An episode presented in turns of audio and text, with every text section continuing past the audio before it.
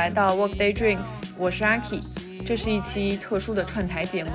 最近金九银十嘛，我们也是收到很多的听众来信，说想听我们聊一聊职场跳槽这些相关话题。我们就想到之前我的搭档崔叔跟他的西装店合伙人 Eric 去找有台蝴蝶效应的十五赫兹的 Haley 一起聊过一期关于宁可不做赚钱的事情，就做我喜欢的事情的这样一期节目。节目当中有大量关于择业、创业、工作当中填坑救火啊，work life 能否 balance 的一些讨论，一定要听。如果你有一些相关的困惑和经历，也欢迎分享给我们。怎么找到我们呢？可以去微博搜索 WD Radio 零零一 WDRADIO 零零一，添加微信小助手，跟他说明你是从哪个平台、哪期节目听到，并且想要加入听友群的。那么进入群之后呢，就可以跟主创零距离的沟通，以及去微博搜索 Workday Drinks 二零二零，查看主创的动态和日常。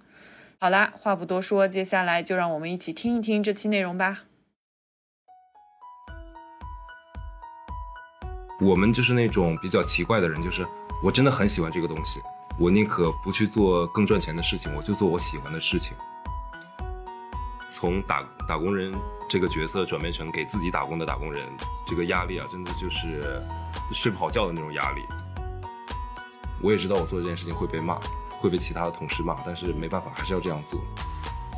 平凡与不平凡，你很难界定这样子的一个一个部分。平凡是自己的选择，非凡也是自己的选择。问题不在于别人，问题有的时候可能说说是我们自己。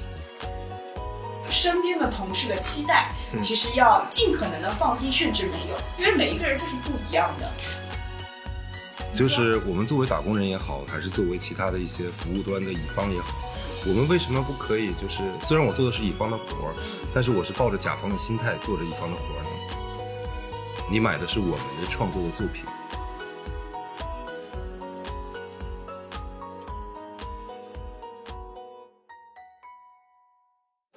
Hello，大家好，欢迎大家来到十五赫兹，我是你们的主持人海怡。然后今天我们有幸请到了 Eric 还有崔叔来一起这个跟大家聊一聊。呃，在工作中遇到的那些填坑的事情，填坑救火啊这一块的事情。Hello，大家好，我是崔叔。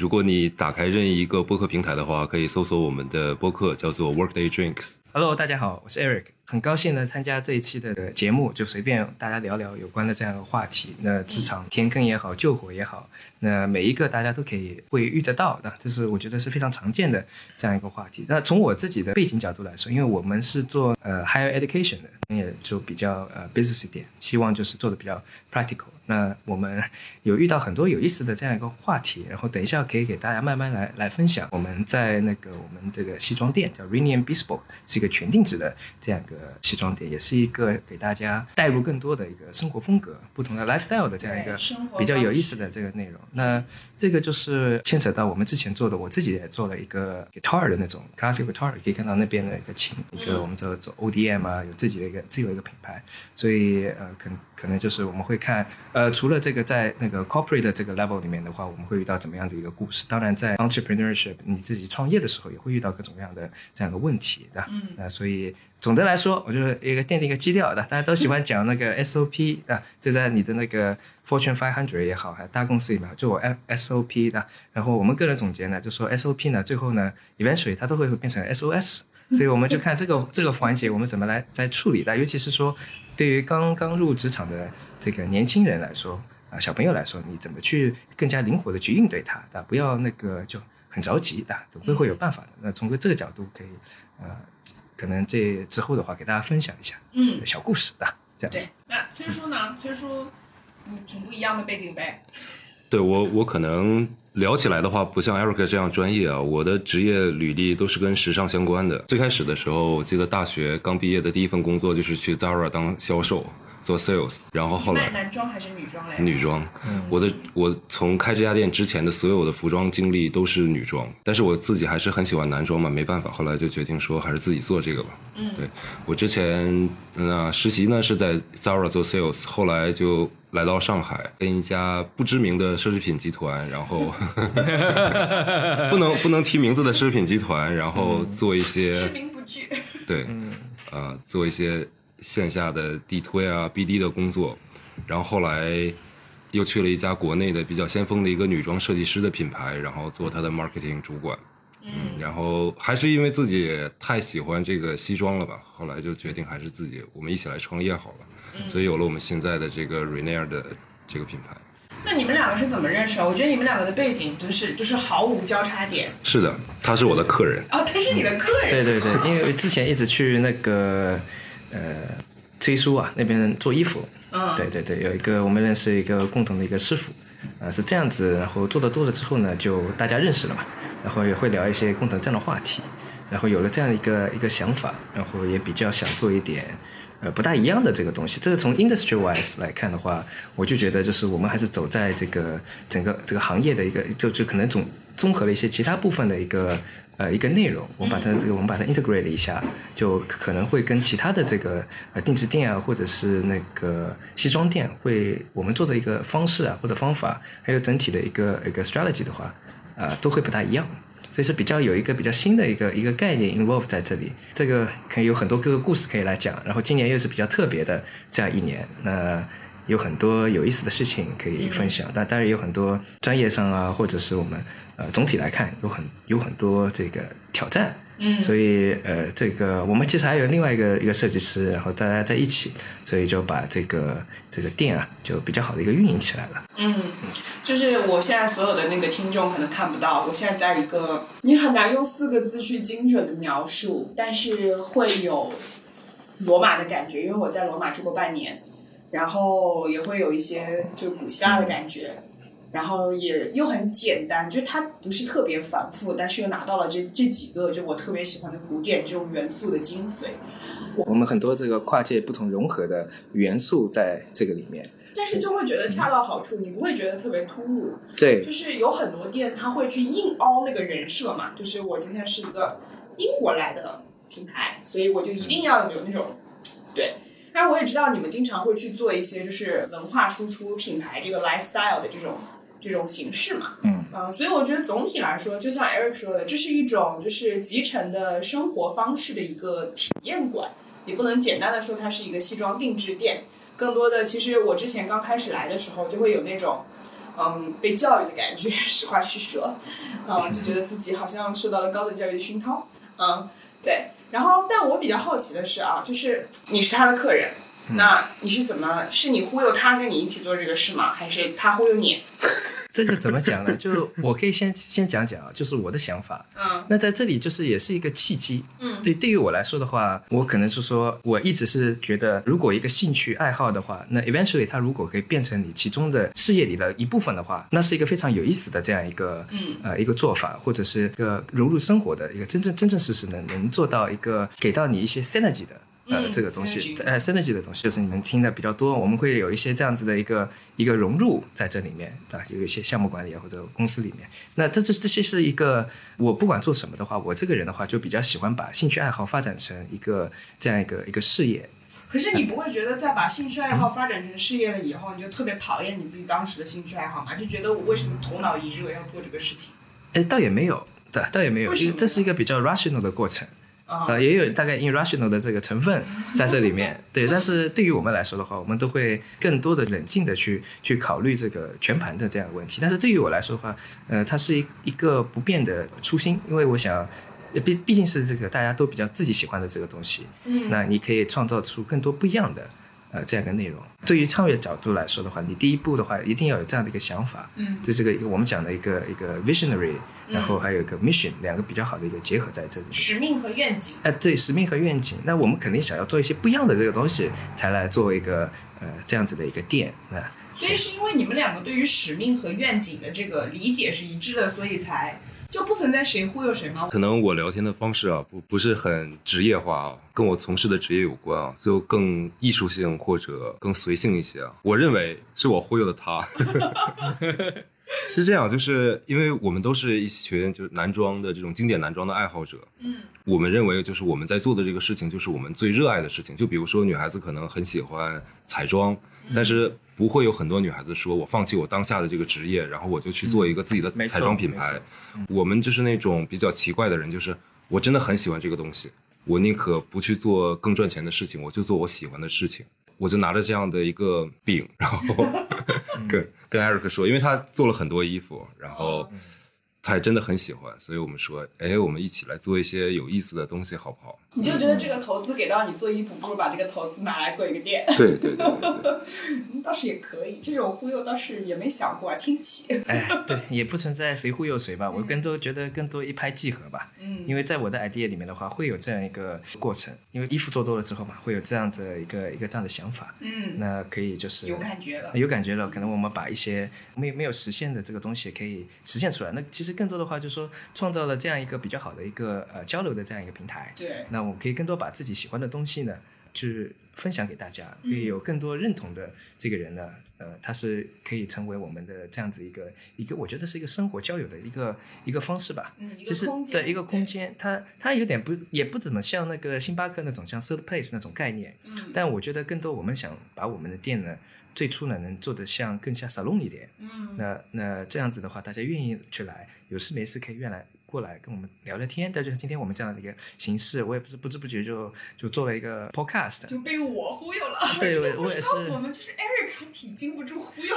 的。这个这些这怎么说呢？都是这个经过深思熟虑的这样的忽悠和不期而至的这样一个一拍即合。嗯，对邂逅，邂逅。对，邂逅就是有有预谋的邂逅吧，我们这样讲。那我们接下来啊聊一下，就既然大家都已经走进了这个创业的这一条路，啊、你也不再为别人打工了，然后你嗯依旧打工着，但是你又开始自己做一些事情。对。那你觉得就是对于你们来说，这件事情不平凡的点在哪里？我觉得就是，如果从个人的角度来说的话，对于挑战来说是一个角色的一个这样的切换。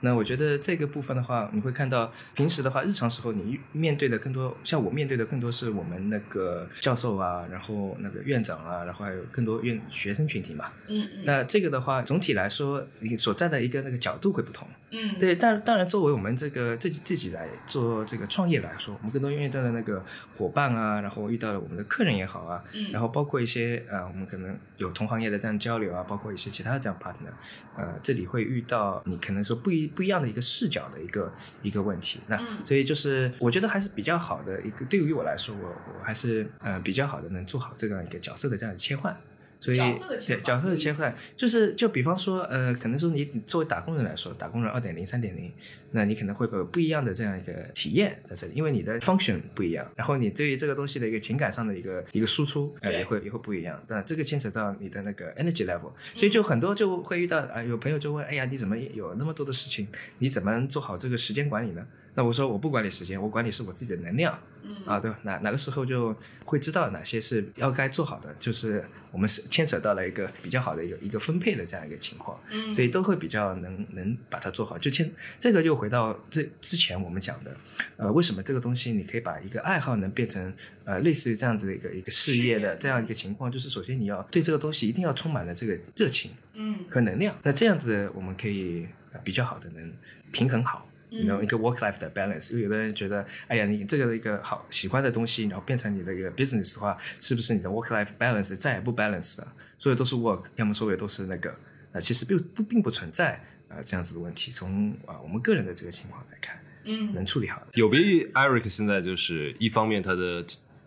部分精力是放在我们这家店上面，还有很大一部分的精力是放在自己的一个日常的工作上面。嗯。那我呢是所有的精力全部放在这家店上面的。哦，插一句啊，嗯其实这个是就是我采访创业人到现在来就听到的一个很普遍的一个业态，嗯就是现在的创业者分两种，第一种就是 all in，就像你这种，我现在就是为了就我就这一摊子事儿，我不干其他的，我就这个事儿，我这个事儿做完了以后，我再去考虑其他的事情。然后有一部分就是像 Eric 这种，我可能手上的这个活我还在做着，或者甚至我还在学校，或者甚至我在做另外一件事情，这是很斜杠，就斜杠青年嘛。前两年特别流行，我们再拿来复炒一下，就这么一个概念，就是这两类。就我发现，不管是上市公司或者快要上市上市的这种创业公司，还是说小的一些型呃这个这个 organization，它其实都只有这两类创业人。嗯，所以你是属于我属于 all in 嘛，啊、对，所以我觉得我压力特别大。然后我觉得从打打工人这个角色转变成给自己打工的打工人，这个压力啊，真的就是睡不好觉的那种压力。压力变大了。嗯，对。那还有什么不一样吗？还有就是之前我觉得有特别有意思一点啊，就是曾经年轻的时候，刚刚上班的时候，经常会吐槽自己老板，觉得自己老板特别的那个什么，嗯，特别对。然后等你自己开始创业的时候，你发现有的时候你也明明知道你做的这件事情可能会被人骂，但是你还是不得不做出这样的决定。嗯突然理解了曾经的老板，或者就是觉得，哎呀，我也知道我做这件事情会被骂，会被其他的同事骂，但是没办法，还是要这样做。举个例子吧，你这说的都太假了，我就想要听 juicy 一点的内容。怎么说呢？比如说，我举我举个特别浅的例子啊，就是上班守时这件事情好了。嗯嗯嗯因为我们是做一些，比如说一些创意性工作的人，然后我们的那个就本来的生活和这个时间节奏掌握跟正常的就朝九晚五这种不太一样。那就是你们晚上活动比较多是吗？，对，所以其实其实那个你工作的时候，但是公司为了管理方便嘛，它肯定需要大家有一个准时的上下班的一个时间。但是你自己的时候呢，你就觉得就是我可能晚上我有我有更多的能量，我我需要去活动一下，对运动一下。对，嗯，或者喝喝酒啊，或者做一些创作啊什么的。哦，是吧？对然后你也想说，哎呦，反正我是老板，明天早上要不然不去了，嗯但是实际上也不行，嗯，对，所以觉得这样很痛苦。然后因为你不去，你也就没有办法要求你其他的员工，就是所有人都要有一个准时的一个时间观念，所以你需要以身作则。所以其实你在创业这件事情上，因为 all in，所以你改变了自己很多原有的这种思维模式，对对吧？可能对对于 Eric 来说是一个角色的转换，就是我从一个打工人变成了我要对很多事情负责。但对你来说，你是思维方式的改变。就我原来就是，我就拿这点工资，你凭什么要求我给你做牛做马？是到现在你就会变成求求大家了，我现在在给你们做牛做马，请你们也稍微表现的努力一点。是的，是的，是的。啊，的确是这样，我记得特别有意思，就是上一周有一天我去搜手，然后喝的特别晚，喝到三点钟，嗯然后有点喝的有点喝大了那天，嗯然后一直吐吐到早上六点，但是我早上十点钟还有客人，我还要求其他人要去，嗯，所以我就睡了大概一个小时，洗了个澡，然后就来上班，也没办法。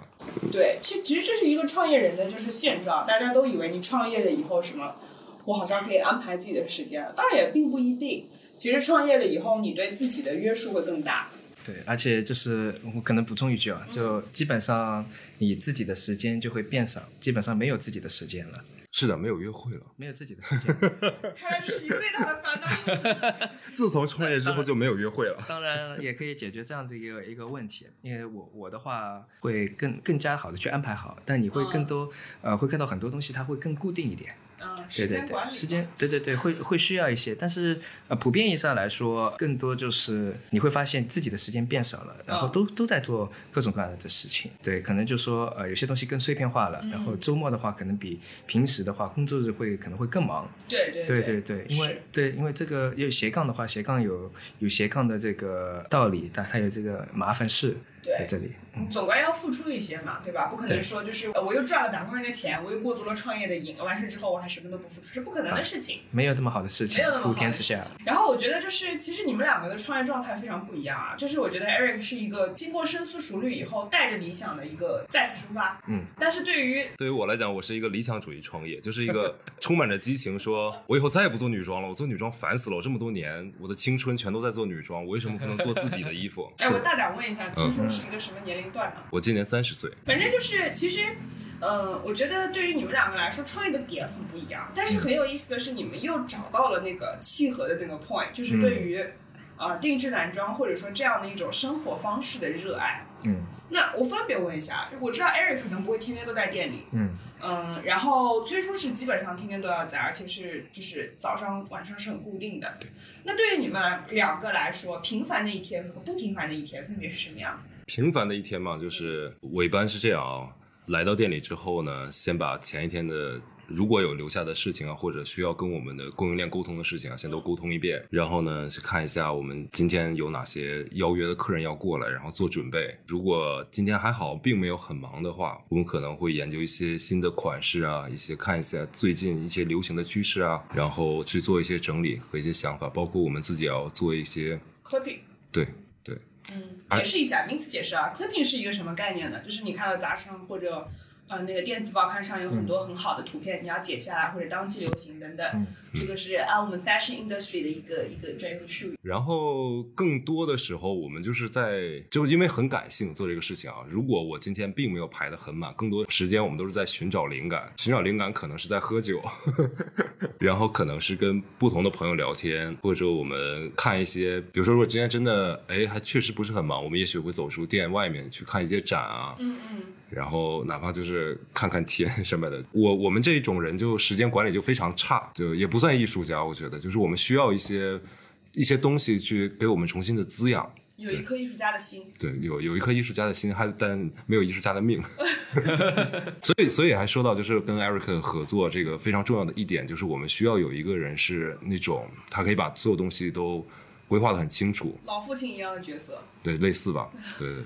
然后不然的话，我们这些人就特别的天马行空，可能这个东西就没办法去盈利的，它完全就是我们一个个人的东西了。那么对于 Eric 来说呢？你平凡的一天是什么样子？我平凡的一天，我觉得就是比较呃 routine 吧。然后我可能就是说，我们会分的比较细。然后我可能就是我可能早上会先 review 一下今天我要做些什么。那一般来说，我会 schedule calendar 放好，比较清晰嘛。然后一般来说的话，我可能说，呃，更多的话会做一些 teaching 的工作，然后 lecturing 或者是呃有些会要参加，然后每基本上每天都比较满。然后中午的时候，就有的时候催促会发消息给我的时候，我不一定能第一时能回。但还有一些我们还有一些 review 一些那些呃 transactions 啊，然后供应商之间的这样的一个一个问题。那往往的话，我可能说四点钟以后会比较比较空。嗯啊，就像礼拜四还礼拜五的时候，本来说好我们四点钟可能要讲一个什么事情的，然后我马上又被叫去开了另外一个 list 的会，我们有那个出版社的人要来，所以这种时候的话，就对于我来说，每天就基本安安排的比较比较满一点。其他的话就，比方说有有朋友或者有客人要来，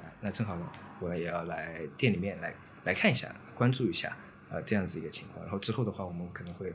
嗯，我一般会固定嘛，就有点像 office hour 一样的，然后我们就有固定的 happy happy hour，对，就就很很原始嘛，就很早的这个大学里面的东西嘛。然后还有一些 happy hour 的那个部分，然后有些朋友要呃去跟他们聊一聊，然后我们可能有一些 business 上面的一个交集，然后更多的话是一个一个 social networking 的这样子一个部分。所以我觉得对于这个创业者来说也好，对我们自己的一个生活这样状态的话，social networking 还是比较重要的，嗯方式会不同。那对我来说就比较频繁的。呃，这样一天其实也也就内容比较丰富一点，嗯然后可能也就从早到晚。那我基本上大概六点钟、六点半开始，嗯然后一直可能到晚上大概十二点、一点嗯，这样子。因为有的时候你出去玩之后回去还要整理整理东西，你这是 CEO schedule。没有没有没有没没像那种，对，就差不多到一点左右。因为晚上我觉得我更加能沉浸要写点东西，因为最近要要对对对投投一些稿啊，然后写点东西就比较麻烦，年底了嘛，各种各样的破事都比较多一点。对，其实我们可以看到啊，就是 Eric 和崔叔这两个人是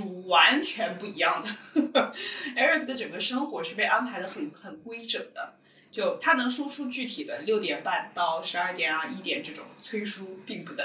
他每一天的 schedule 可能到早上六点，可能到晚上或者下午四点，所以这个事情不一定。但是你也可以看到，就是就在创业的这个过程中，他其实是需要一个平衡的。有的时候，一个创始人他自己可以达到那个平衡。比如说，我周一到周五我就全部在忙我自己公司的那一小摊事情，然后周末的时候我就是沉浸式的 social，我出去参加各种活动啊，然后让各种人了解我们啊，就等等这样的一些事情。但是其实你们两个倒是一个蛮好的平衡，就是你有一些艺术家的心，有没有这个命我们且看着啊。然后你又有一个 CEO 的管理的模式，就是一个比较就是嗯有架构性的这种管理方式吧。其实这会是很多创业公司所或缺的，就是很多创业公司的那个 CEO 就是一个由着自己性子来的一个人。但是对于你们来讲，我就觉得 非常合适。那不平凡的一天会是什么样子呢？不平凡的一天的话，可能嗯，就除了那些 daily routine 的这个事情吧，我肯定会可能会 clear out 这样一整天。那如果说 clear out 一整天的话，就对我来说是比较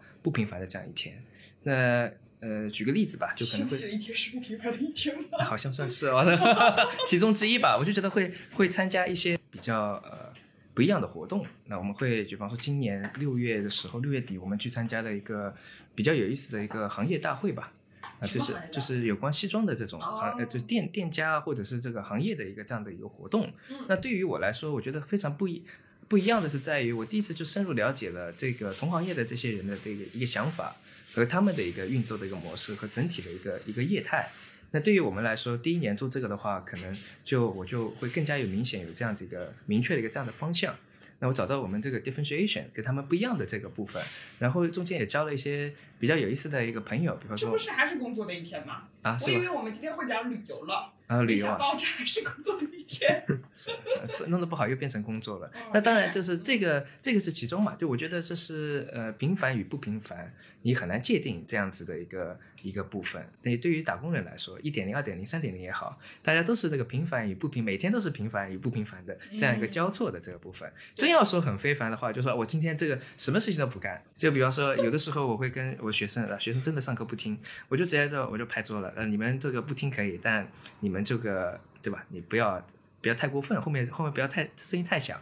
对吧？我就说你们这个你浪费自己生命，你自己是自己的选择，你们不要浪费我的生命嘛。嗯，对吧，我如果同样我付出了 opportunity 的这样 cost，我们来来讲这个 operation management 的东西，那你就好好好好学，对吧？嗯那如果你不愿意的话，那我同样的这个时间，这个三个小时时间，我可以创造很多不一样的这样的价值。嗯。这有些时候我觉得是对应的嘛，就是呃不一定说非凡也好，或者是那个不非凡，那可能就我我会安排好对节日来说，嗯。马上到 Christmas 了，对吧？那些我会觉得呃这个对我来说是比较重要的一天，嗯。当然也离不开嘛，我反正都提前安排好，嗯。对对，这样子。妈呀，他连非凡的一天他都会提前安排好，这一天我要他非凡。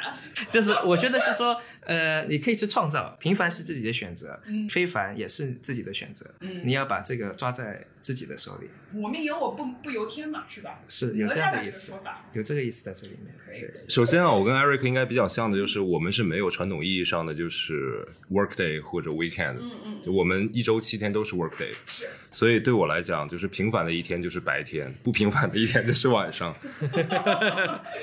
我就举个随便举个例子啊，就比如说，如果有一段时间我可能被排的比较满的话，就尤其白天可能。我们一般周末的时候相对会比较忙一些，周末会做有很多活动啊，或者去外面讲课呀、干嘛的。白天。之后晚上呢，就会有，比如说会有相应的一个 party 啊，嗯嗯。party 之后是 after party 啊，after party 之后就是开心了嘛，然后就可能还要去朋友的 party 啊，哦，嗯，对，这这是这是真的是从早晨起来就是上课，先上课讲课转，场的打工人，然后就是然后就是一路转场，对，呃，或者时间管理大师啊，嗯。对，差不多，都，但我们是那种就是流窜于各个 party，哦，对。这是你不平凡的一天吗？流窜于各个 party，听怎么听起来像是你的 daily routine 呢？就是 daily 啊，就是我不平凡是晚上嘛，平凡就是白天嘛，哦，那你为什么觉得就是你流窜在各个 party 的时候就是不平凡，然后工作就是平凡呢？因为我觉得可能对于我们来说，晚上是更加能让我们的思想然哎，后誓言啊，誓言放放 松。看什么方式来了？啊，对对对，是的，对，然后会有一些见不同的人，一些奇奇怪怪的人，会有一些奇奇怪怪的想法。然后在白天，第二天早晨，一边拖着头，就是觉得昨天晚上喝酒喝太多，一边会想，哎，昨天倒是有一个比较不错的一个新奇的想法，可以今天来试一下。确实，我觉得其实你们聊到现在都有一个有一个核心的主题啊，就是不管是非凡也好，或者是平凡也好，嗯，很重要的一点是要从别人身上汲取养分，因为其实一个人能够输出的东西是非常有限的，就是 you can only say so much，对吧？嗯但是当对方就有这很老套的一句话嘛，你有一个苹果，我有一个苹果，我们换一换，有两个苹果。啊、所以其实就是这个也可以，就是给不管是在职场中的这个啊、新兴打工人，还是资深打工人，还是说就是在学校里的同学们啊、有一些这个启发吧。就是所有的工作做到最后都是销售，那你前期去积累的这个技能，其实就是怎么样与人沟通的技能，怎么样很重要。对，怎么样能够从别人身上得到一些新的想法。嗯，因为其实实话实说，到现在这个年代，你说有什么新奇的 idea，别人想不到已经不可能了。聪明人那么多，对吧？但你需要去告诉别人的，或者说，呃，我需要去汲取养分的，更多的是我现在有这么一个想法，你来告诉我对不对？或者说，我现在想要进这么一家公司，你有没有什么办法，或者有没有什么面试的经验，或者你告诉我，哎，这家公司是需要什么样的人？啊，这其实是更有价值的东西，比起我们在网上去找啊什么德勤一百道题，啊 PWC 三百题不不用 question，不用不用。对，那个其实没有那么有意义，或者说对于资深打工人来说，我在网上经常看到那种广告，学了 Python 你就是办公室最靓的仔。嗯，很多了。对，我就觉得那技术有技术派的时候，我要学这玩意干嘛？我去问技术不就完了吗？对呀、对，所以说这个其实也是可以，就是给各位同学也好，或者我们的听众朋友们也好，有一些启发。对对对，关于刚刚那个这一点的话，我觉得比较好的，我有一个补充嘛，因为最近我们在写一些东西有关平台经济学的嘛，嗯嗯，所以有关刚刚那个 Haley 说的那个哇，我觉得更多是说，呃，你可以有几个方几种方式，一个是说你去创造自己的平台，啊，创造自己的价值，获得更多的这个资源。嗯那另一种方式就是加入别人，对吧嗯然后大家一起去创造呃更多的这个资源。整合啊，整合的这个就是这个 mindset 对那个刚入职场的这个同学来说，我觉得还是比比较重要的。嗯对，就比比较好的去快速的去融入你这样子的一个一个环境，因为你他你需要一个是这样子一个 transition，因为这个跟你学校里是不一样的，学习的一个这样的一个过程，一个好学生他一路这样走来，大家你你收到的都是赞扬，大家给你的爱的鼓励，对吧，然后你到后到后的你你就发现，哎呀，其实到职场的话，你都要经过职场的我们讲的毒打，社会的毒打，社会的社会的毒打鞭策，对吧？自己醒悟过来，然后快速的做个调整好。对吧？那这样子的话，你可以呃找到你最终的比较好的一个平衡，获取你想要的呃相对的资源，找到志同道合的这个朋友。那你可能会是说，一开始你会去寻找这样子的一个共同的一个认同，那之后的话，你会更多的会会跳离自己的一个舒适圈，那你会更多的去接受可能之前你不怎么会去接受的呃这样子一个东西。而且这个舒适圈扩大的过程，其实如果是通过这种 network 或者说，呃，就是去认识更多的人的这种方式，它是无意识的，它是不知不觉的。嗯它不会需要你就比如说今天老板说啊，我们有几个大客户在这里坐成一桌，你要去做个 presentation，嗯不是那种很 all of a sudden 的这种跳 yeah, 舒适.圈，它会是更加软性的一个过程，其实是更有帮助的。是的，然后在这个过程中的话，你会可能会收获很多你意想不到的这个东西，嗯很多的这个友情啊，然后呃，我们可能会有不同的这个，你擦出不同的火花，嗯啊，都会通过这样的过程，你不经意之间会遇得到的。所以有些东西它是说，可能是有些是 for purpose 的，有些是可能就是说，哎呀，一开始没有这样一个 objective，大家就是更多的去接触，然后更多地去了解，然后更多的去看这样子一个平衡的去发展，嗯啊，会会有这样子一个东西呃会出现的。嗯，刚好聊到这里，就是我可以就是问一下 Eric，Yeah 啊、你从工作刚开始到现在，你讲过了嘛？SOP 最终都会变成 SOS，是，那你踩过哪些坑呢？就是呃不管是说，就是我当时转换赛道也好，或者说我啊、刚入职也好，或者我嗯。现在的这份工作中，有什么让你觉得就是我去这事儿还能发生？嗯。嗯，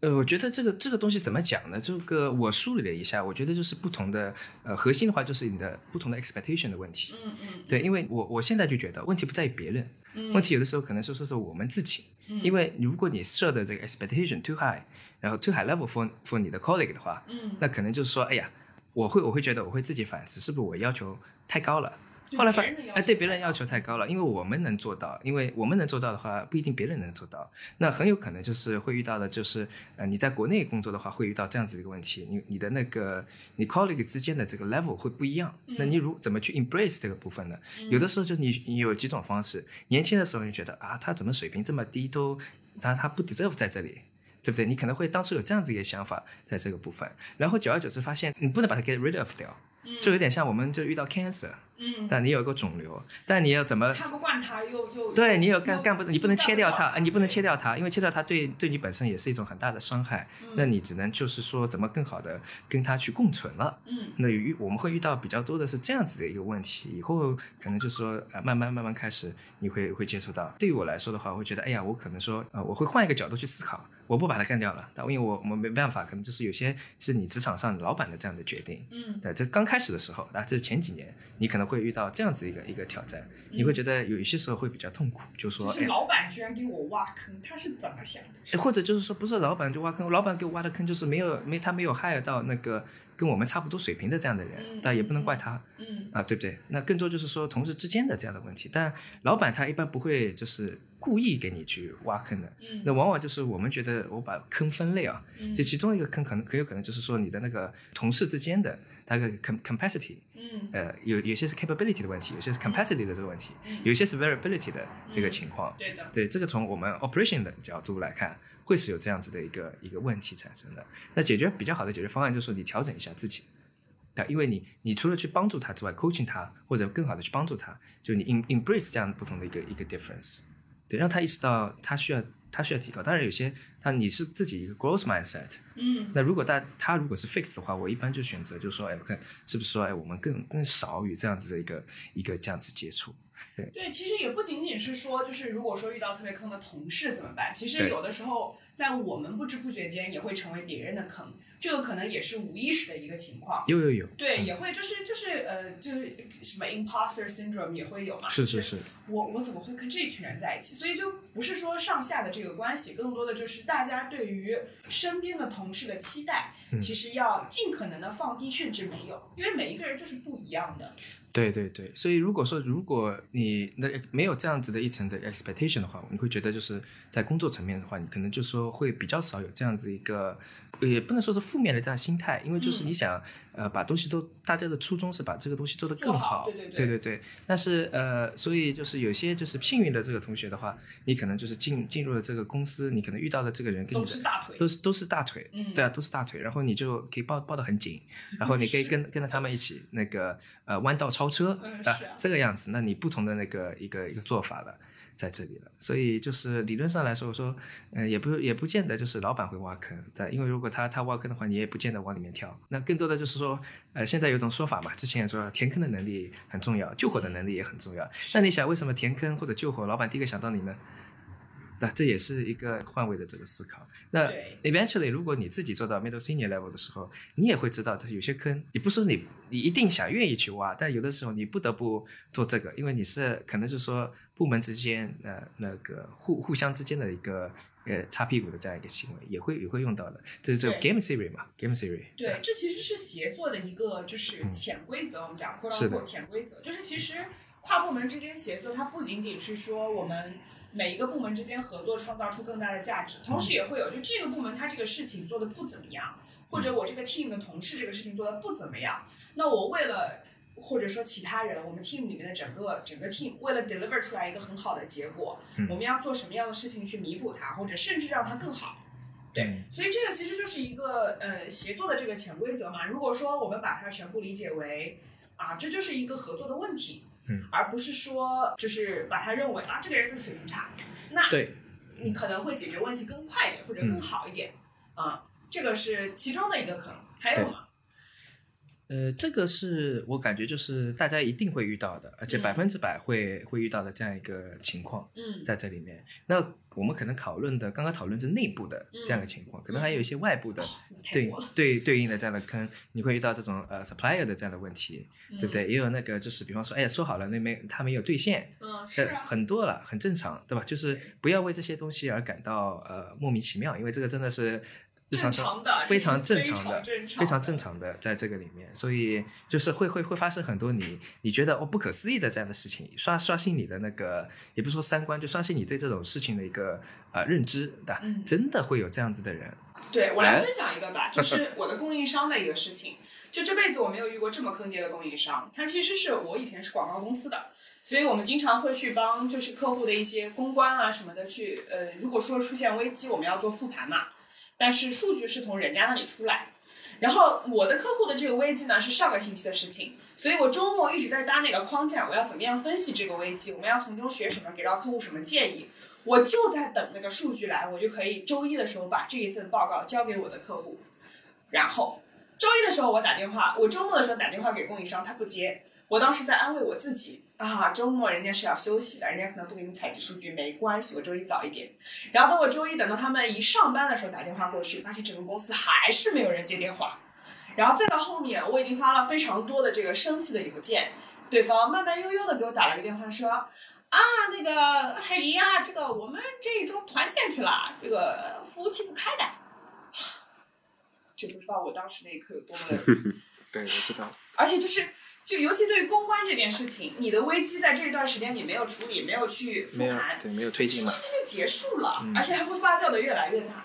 所以就是，当你碰到这种事情的时候，我刚开始进入职场就是广告公司嘛，我就会觉得这些人怎么这么不专业？但到后面这样的事情多了，我就会渐渐的去跟我的客户去 align 他们的 expectation。是是是，我当然可以在周末把框架做出来，但是我的供应商不一定可以。对，嗯，就是我们作为打工人也好，还是作为其他的一些服务端的乙方也好，嗯，我们为什么不可以？就是虽然我做的是乙方的活儿，嗯，但是我是抱着甲方的心态做着乙方的活儿呢。你说经常要替老板还是替其他的这个同行也好去填坑救火吗？嗯，为什么我不去挖这个坑，我不去 set 这个 fire 呢？那你可能跟我当时一个供应商的想法是一样的。对，他就是我今天就是看你不爽，我没有团建，我就在家睡觉，我就不给你查。你为什么要干这个事情呢？你告诉我，反这个社会吗？你的那个 purpose 在哪里？没有，我的意思是说，就是你做，比如说刚才那个 case 当中，嗯你是一个乙方嘛，对吧？然后你需要替他们完成这个项目。嗯可是有没有那种可能啊？就是我们把自己的那个可能就弄得，比如说我超级忙，我是永远不会去一直在你屁股后面追着你要这个嗯数据的。嗯你哪怕给我，我都不一定有时间现在能帮你做出来。然后我会告诉你我有什么时间能做出来。你如果就没办法 meet my deadline，那你要等我下一个 deadline 了。嗯，呃，我们其实就是从公关的角度，确实会会做这个事情的，但是在前期当然不会这么硬啊。嗯 我会跟客户说，我们每一次交付报告的时间大概是多长的一个 time period，但是我是我客户的乙方嘛，我也是我供应商的甲方，嗯哼。所以就是我可以保证，如果说我的客户说好了一个星期，他非要我三天交出来，那我这个不行啊，对不起啊。说好了一周，我三天交给你，那是我给你面子。但是说好了一周，你要求我三天交给你，那这个是你自己想开。但是问题就是，当我的乙方因为他们自己的一些工作上的安排的问题，没有给到我该给的事情的时候，这个就会让人觉得嗯啊，对，但之后我就会跟我的客户说清楚啊，我们确实这里的交付时间是一周，但是如果说碰到了紧急不可抗力啊什么这样那样的情况，我们可以适当的延长时间。对，所以这个也会是我们怎么样跟上面跟下面沟通的一个艺术吧，在职场中，嗯、内外之间。酷，我我打个软广啊，就是说我们自己的这个现在 Rainier 的这家西西装的这个店嘛，嗯然后我们是做一个全定制的西装店。通常意义上讲，大家想到说我去做一件衣服，应该是我作为消费者，我要做一件什么样的衣服，我要选什么样面料、什么样的款式，对不对？你要按我的要求去做。但我们有一个特别的 collection，就叫做 The Artist Collection，嗯就是你是我的客人没问题，但是你没有参与权，哦，你只是我的 model，然后定制。就所有的东西都是我来替你决定，而且它它也不便宜，它可能比正常都要贵。那你做这个的目的是为了什么呢？就是为了那些欣赏艺术，把西装作为一个艺术来做的这些人吗？还是说，对一部分，当然我们认为我们创作出来的是一件艺术品，无论是你穿着上这件衣服本身是艺术品，还是这件衣服的本身是艺术品以外，我们更多的是希望就是你没有那么多时间，像我这样，就是每天有那么多时间去发呆，去去？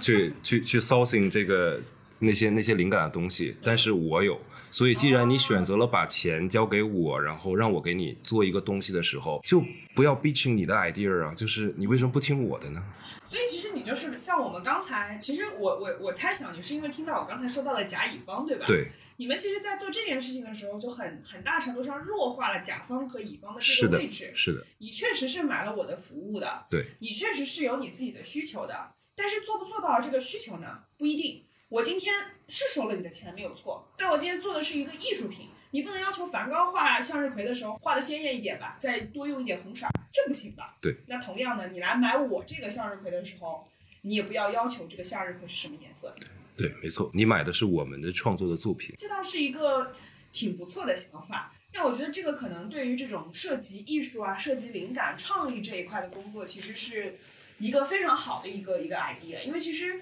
我身边也有一些艺术家朋友嘛，其实他们的那种艺术困境就是，我想要做的这个事情，做的这个艺术品，它没有市场，客户要我画的这个东西，它又是个四不像。是的，就是那我是要牺牲自己的这个艺术艺术的这个修养去帮你做这个东西呢，还是说我要为了维护自己的艺术情操和理想去做自己的东西，但是做一个穷苦的艺术家？所以这个时候才有就是 Eric 跟我我们自一个团队，是他来跟我每个月跟我 debate 一下这个点嘛，不然我们可能就要饿死了嘛，对吧？嗯就我觉得就是刚刚这个是个非常有意思的一个话题啊，值得就是讨论。我觉得就是说，呃，不管是甲方和乙方，如果说大家的一个啊烂好的话，其实呃，就我就就觉得会变得比较简单，其实就是中间的一个环节，其实就是打磨嘛，嗯大家去那个磨合。那这个就是，如果大家如果初衷和我们的 objective 都大家都一样的话，呃，会很多问题都可以可以去呃解决。的 rational 的这样来来来看的话，因为 B 明确一个目的明确一个目的，因为 B to B 之间的话会更更加明确，啊，但是一个 value 的点，大家很清楚要把这个东西做好。但你如果 to C 的话，就我们遇到很多不同的这样的客人，想法会不一样，每个进度也不一样，你怎么去把控它？所以这个这个话题我们可以牵扯到很多，比方说像 service management，嗯。那像日本人他是怎么提供这样子一个这么的服务，然后让他觉得已经你看不出是甲方还是乙方，让你有这样子一个感觉。你是说日本的这个西装的这个 industry？呃，也不是说就是 overall 的整体的角度来看、service，它结合了就现在呃可能 service 里面现在结合了更多 technology 的这个部分，嗯。然后跟它传统的一些呃这个比方说它的茶道啊，或者是它的一个 capacity 和它的这个就不同的一个管理的一个这样一个方式比较好的结合在一起，未来就是我觉得是一个比较有意思的一个一个一个部分。就是说 to C 的这些企业的这些 C 甲乙的企业方会比较弱化一些。对 to C 的话，甲乙会比较比较少，因为对方来找你的话，他是寻求一个比较好的，我们我们把放宽的来说，解解决呃找到一个比较好的一个解决方案，嗯找到你。当然，你会给他提供一些很多的这样的 input。嗯那刚刚我们谈论的问题就是说，最后的一个决策权，嗯嗯那是在谁这边会比较好？最终解释权。对，然后我就觉得大家应该最好是说，哎呀，按照那个普通的那个方式说，哎呀，我们乙方提供这样的服务，最后最后你甲方来做这样一个决策。那对于我们这个这个行业的话，可能就很多时候我们共同做好这样一个决策，呃，然后最后的话让大家都比较满意啊、嗯对于你交出的东西也好，对他最后最后那个他客人收到的这样衣服，然后包括大家可以达成一个共识，这个这个体验我们觉得非常棒。这个其实有点像那个 oma omasake。就是日料里面的那个对 omasake，对对然后也有点像怀石料理嘛。就是其实我大致知道当季的一些食材是什么。对我今天就是冲着这个当季的食材和这个师傅去的。是的，但他最终给到我的东西不一定。我看，我看我身边的那些就是吃日料吃的非常高大上的朋友们，没有一个对这个有怨言的。对对对。对，就是说是在一个可能说既定的一个框架下，有一个最大最大程度的一个一个变通和灵活度嗯在这里面。因为如果没有这样子的一个约束的话，也不好。嗯，那如果全部都约束的话，也不行。嗯所以这就是一个这个方面的一个一个一个平衡点啊，在这里带着镣铐。跳舞吗？呃，带着镣铐跳舞，可能更多觉得就是说，可能就是在一个一个场子里面有一个这样子一个一个边际，那你不可能就说，呃，我们就在这个就是舞蹈房里面跳，嗯或者我们就在舞台上面跳，而不是说我们可以啊、跳到外面去或者怎么样，会有一有一定的这样一个平台给到大家。对明白。对，是这么一个一个一个意思，呃，去呈现。所以我我更多就是考虑到，呃，因为双方之间不存在任何的冲突，对，因为你既然就是大家选择了这个呃对方的话，那一定是会有呃令大家觉得哎呀利大于弊啊，或者是好的 advantage 大于 disadvantage 的，所以合作的一个初衷就是 mutual interest 啊、嗯，这样子的一个一个成长。找到那个共同的点，哎找到这个共同的点很多事情就很很很简单，很顺理成章。是，就是所以刚刚就是讨论的这个，也想传递给大家，就我们从那个填坑也好，或者挖坑也好，更多不管是这个什么坑，对吧？那毕竟就说，呃，也不算是什么坏事，大家可能会认为坑是一个坏事情，那其实也并并不一定，嗯，对吧？那其实以前一个说法就是怎么说呢？活得活得久了，见得多了，自然而然也就有知道这些这些坑是怎么来的，嗯有些也知道怎么避免，有些时候看了之后说，哎呀，原来就是又是这么一回事。对吧，那你可能就跟小朋友说，有的时候有些有些可能 manager 他会觉得，哎呀，我最好能帮助这些呃刚来的那个入职场的小朋友啊，呃，就跟可以跟他讲，哎呀，你这个是坑，你要注意或者什么。但更多的广大的那个就是 senior middle manager 的话，他跟他说，哎呀，这个填坑啊或者入坑啊，也是一种成长的过程嘛。一定是，对吧其实就像我们小时候学习是一个道理，就老师跟你说啊，这道题啊很容易错的是这里，你一定会错那个东西。嗯就直到有一次，因为你这个错的地方不及格了，回家被爸妈痛打痛了一顿，对，你才知道哦，这题我不能再错了。对对对，所以这是一个，就是我觉得职场的一个 coaching 的方式会跟那个学、学校里面会不同。学校更多的话，你可以更多有输入，对啊，输入输出就比较就经历这样一个 pro 学习的 process。嗯那更多你到那个那个 career 的那个时候的话，你更多是自自主的去发掘啊、嗯这些东西，就呃这个就是 coaching 的方式会不同，就在 reality 里面的话，会很多不一样的设想，所以就一定会要做好这样的一个心理的建设，嗯，呃和准备啊，尤其是对这个呃初入职场的我们同学来说，对，嗯因为呃每个一到一到三年，对，然后三到五年，然后可能五到十年，嗯啊，你到那个 senior manager 或者到 director level 的话，你考虑到的这个问题又不一样了，对吧，你的那个呃整个层面上的一个思考。对，但是其实层次是不一样啊，但问题的本质最终都是一样的。我们怎么样协作去做好一件，事情底层逻辑是一样的。对我是这么认为的。？Exactly，我非常同意啊。我们今天其实跟这个呃崔叔和 Eric 聊了非常非常多的内容啊，包括我们啊、创业和打工的一些区别啊，就你们两个是怎么样凑到一起做这样一件事情的，然后也会聊到一些啊，不管是老板挖的坑，还是自己跳的坑，还是同事挖的坑。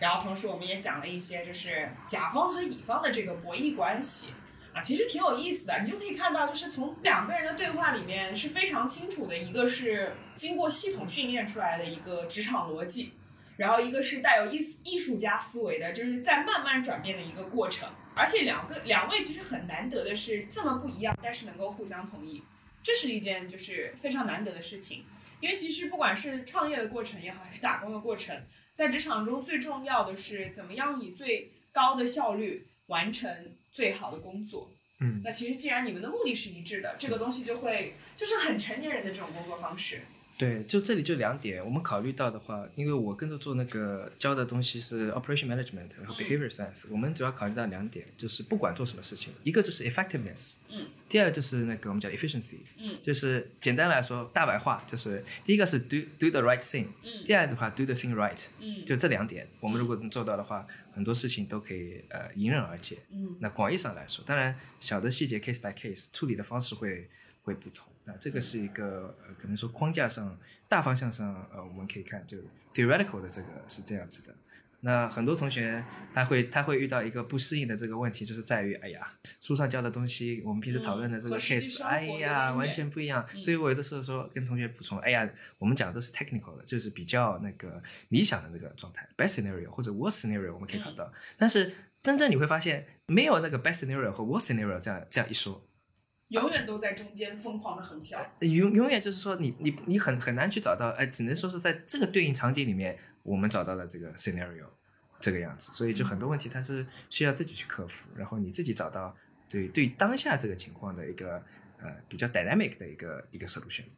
OK，好，我们现在节目也录到尾声了，然后非常非常多的干货啊，这一期节目请大家好好听。然后现在请崔叔和 Eric 各自对于年轻人也好，或者说是刚刚入职场的这一个群体也好，说一句话，你们想说什么？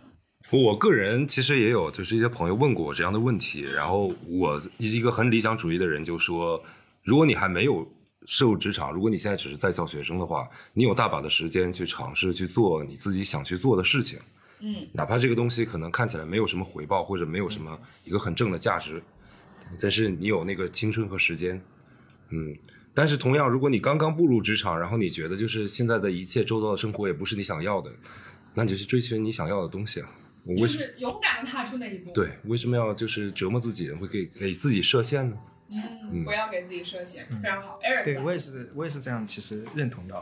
呃，我我简单举，我觉得比较简单，就是说，呃，撸起袖子加油干啊、就是了。但如果说就是你干就完了。干就完事儿了。对对对，就是这个部分的话，其实如果你在职业生涯早期，如果你已经很清楚自己想要做什么的，呃，那你就啊、往下走。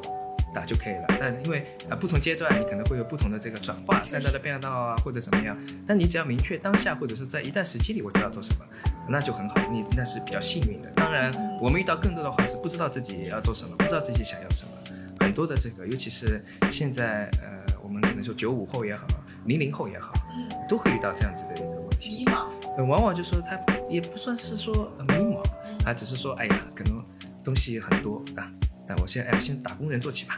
或者就不管做什么，我先看，那我先看再说。那他现在流行的一个说法叫及时行乐，嗯。但很多我看到哇，好多这种 hashtag 都是这个，但我们当初学的那个拉丁文的那个讲这个东西，所以呃，可能就我就觉得哎，要做要做起来。啊、要要动起来，然后你会有有更多更多的去创造这个价值，啊，这个只要你创造的，你认为是这个不管做什么为自己创造这个价值，那都那都是 OK 的，嗯。对，不浪费时间精力，也不后悔，对吧？所以不存在啊、这样一说，对吧？对青春不后悔。他对青春不后悔，然后你，所有的那个 time value，只要你觉得值了，都可以去，哎，都都就去就可以，就这么简单，就很难很难做一个对当下价值有这样的评判。嗯，好，非常好，谢谢两位嘉宾来给到我们这么多的 input，掌声。最后我们例行要说这么一句啊，十五赫兹的节目同步在各大播客网站上播出啦，然后也欢迎大家踊跃关注我们的微博、微信及短视频平台。然后嘉宾的一些这个如何联系他们？如果你们对他们感兴趣的话，我会把相关的一些信息放在屏幕的下方。啊，十五赫兹，听见蝴蝶振动翅膀的声音。